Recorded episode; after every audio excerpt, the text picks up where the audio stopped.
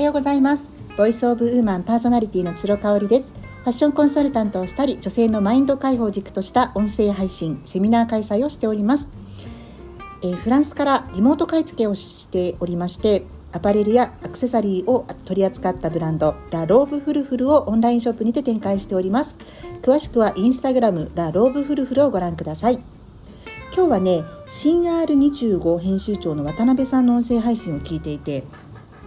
ちょっといいネタだなと思って私なりの考えをシェアしたいと思います。お題はね学校では教えてくれない大切なことをあなたがシェアするとしたらどんなことっていうことですね。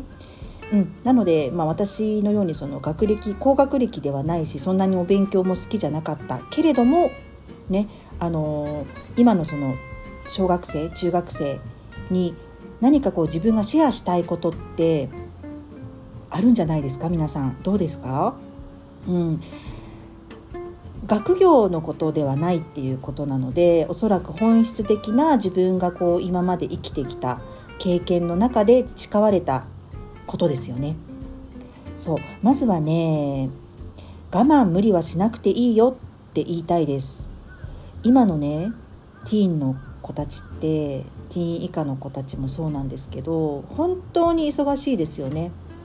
うちはね習い事一つしかさせてないのでもう土日とか祝日休みの日はもう完全にオフにしているんですよ。でもやっぱりお友達とか聞くとねもう本当に毎日毎日習い事があって私よりも子供の方が忙しいのよっていう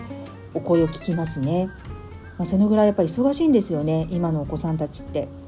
ただやっぱりそこにストレスがね生まれてきちゃったりっていうこともあると思うんですね。あ今日遊びたいな一日中って思ってもまあ習い事があったり塾があったりなんかするとそれが叶わないわけですよね。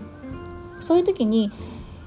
うんやっぱり我慢無理はしなくていいよってこう言ってあげられる大人が周りにどれだけいるかってすごく大事だと思っています。でできたらやっぱりそれは父親なり母親なり一番身近にねいる大人であってほしいな、まあ、あとは学校の先生とかかなって思うんですよね。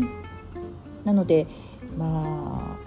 うちはあんまり我慢とか無理はしなくていいよって言い過ぎてて忍耐力のない子供に育ってしまうっていう懸念もあるんですけれどもうん私自身がね中学受験とか大学受験とかで本当につらかったから精神的にねこう自分との戦いじゃないじゃないですかだけじゃないですよね。やっぱり他の人を蹴落としてっていうか自分が抜きんでてっていうところだったので、まあ、こそ弁する親友とかをね見たりとかしててあーなんか友達だけど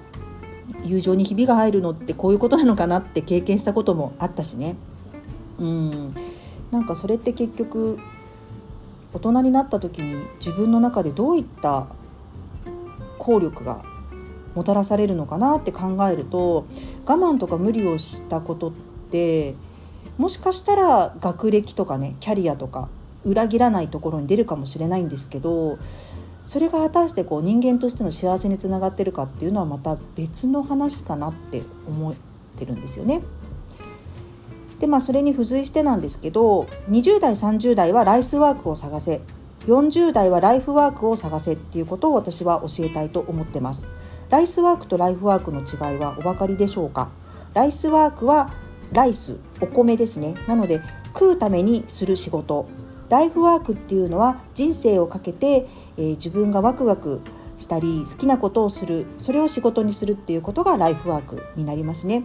2 3 0代はねやっぱりこう地固めでありますのでライスワークをある程度経験するっていうのは必要かなって思うんですね。体力もあるのでまあ、もしライフワークを一緒に探したいんであれば並行してやればいいと思うんですけれども40代以降は体力気力ともに衰えてきますのでねも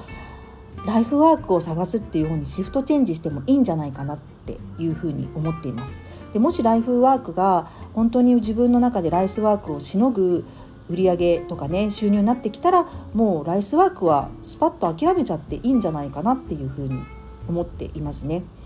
これはねなので私がもう今ねライフワークしかやってないので、まあ、ライスワークを頑張ってくれている主人には結構年年に何回か聞いてますね。うん、あの今の仕事で大丈夫っていうのをねうちの主人は転職なしで二十歳からずっと同じ会社で働いてくれてるので珍しいですよね今時ね。そうだからまあ企業人ではありますがうんまあおそらく会社とかやっても経営力とかもありそうだしなんかその辺りはどうなのかななんてねあのちょっとひいき目に見てしまってるとこもあるんですけれどもやっぱりもう主人も50代に入ってきてライフワークっていうものをね意識してるっていうのは結構確認してるかなと思います。で3つ目はね結婚って楽しいものだけど慎重にしようねっていうことを話すと思いますね。私自身がま離婚を経験しているのでその2回結婚っていうものを経験しているものからしてお伝えできることがたくさんあるんじゃないかなっていうふうに思うんですよね。で特にまあ今のティーンの方だとご自身の両親が離婚をしていてすごく傷ついたりとか振り回されたりっていう子も少なくないと思うんですよね。でもそこでこう結婚っていうものってもう、うん、やっぱり簡単ではないなって他人が同じところで過ごしてねいろいろ共にしていくわけなので人生を共にするっていうのは本当に大事だとは思うんですよ。だからこそあのー、やっぱり自分が経済力をある程度つけたりとか社会的知識をつけたりとか、うん、見識を広げてから、うん、子供を持ったりとか結婚したりとかっていうのが考えられるようになったらいいのかなっていうふうに思うんですよね。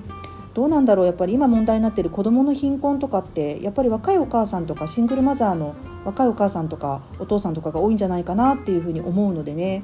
やっぱりそこはねあの結婚を、うん、することは簡単だけど続けることってすごく難しいんだよっていう話をしたいかなって思います。離婚がダメなわけじゃないっていうのも話したいなというふうに思います。うん、昔と違ってねやっぱり一人の人とずっと添い遂げる我慢して無理をして添い遂げるっていう時代はもう終わったよっていう話もしたいかなって思ってます。で最後はね早めのうちに助けてくれるメンター、うん、自分のこうあのなて言うんでしょう自分を奮い立たせてくれるような時にそして助けてくれるようなメンターを作ろうっていうことですね。でこのメンターっていうのってまあうーん実在の人物じゃなくてもいいと思う。ティーンだったらアニメのキャラクターだったりとか「ドラゴンボール」の悟空とかね分かんないけどうちの息子たちとかスーパーサイヤ人とか好きだからカカロッソ？ちょっとよく分かんないけどなんか好きなんですよ。うん、ですごく憧れたりとかしてるんですね。あのー、鬼滅の刃のさあの人とか忘れちゃった。そう炭治郎じゃない人ね、うん、そうそうあの人とかもすごい好きなんですよね。そういうなんか別にあの実在するしないかかわらず自分がこう奮い立たされるようなこんな人になりたいなってこんな人になりたいなっていう人を見つけると生きる活力になりますよね。もしかして学校で辛いことがあったりとかしてもメンターがいれば、うん、もしかしたらこう自分の知らない広い世界を見せてくれるかもしれないし想像力と俯瞰力がつくと思うんですよ。うんやっぱりねあの若い子に完全に乏しいのって経験値もそうですけど想像力ですよね。うん、だからこうたくさん本を読みましょうっていうのって受験に役立つからじゃないんですよ。想像力とか俯瞰力を身につける自分だったらそんなことをこの同じシチュエーションになったらこういうことしないなっていうことを教えてくれるいろんな可能性を教えてくれるっていうのが本とか有識者の人の意見だったりとかするかなって思うので、まあ、メンターは早めに見つけた方がいいかなっていうふうに思いますね。私自身どうだったかな？メンター。自分のおじいちゃんはいろいろ教えてくれた人で世界一周旅行とかを70代とかになってやった人なのでうん大器晩成っていうことを教えてくれた人だったりとかね。うんまあ戦争の話をあの教えてくれたりとかそれでも腐らずにあの自分のねライフワークを突き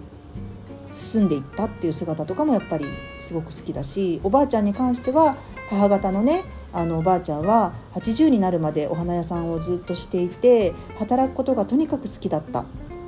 でそのお金をあの惜しみなく人に使うっていうことができた人だったっていうところでやっぱりね優しい人にずっとそばにいてもらえたっていうのは私にとって大きかったかなっていうふうに思っています。はい。皆さんどうですか？学校では教えてくれない大切なことを授業でやってくださいって言われたら何を皆さんはシェアしたいと思うでしょうか？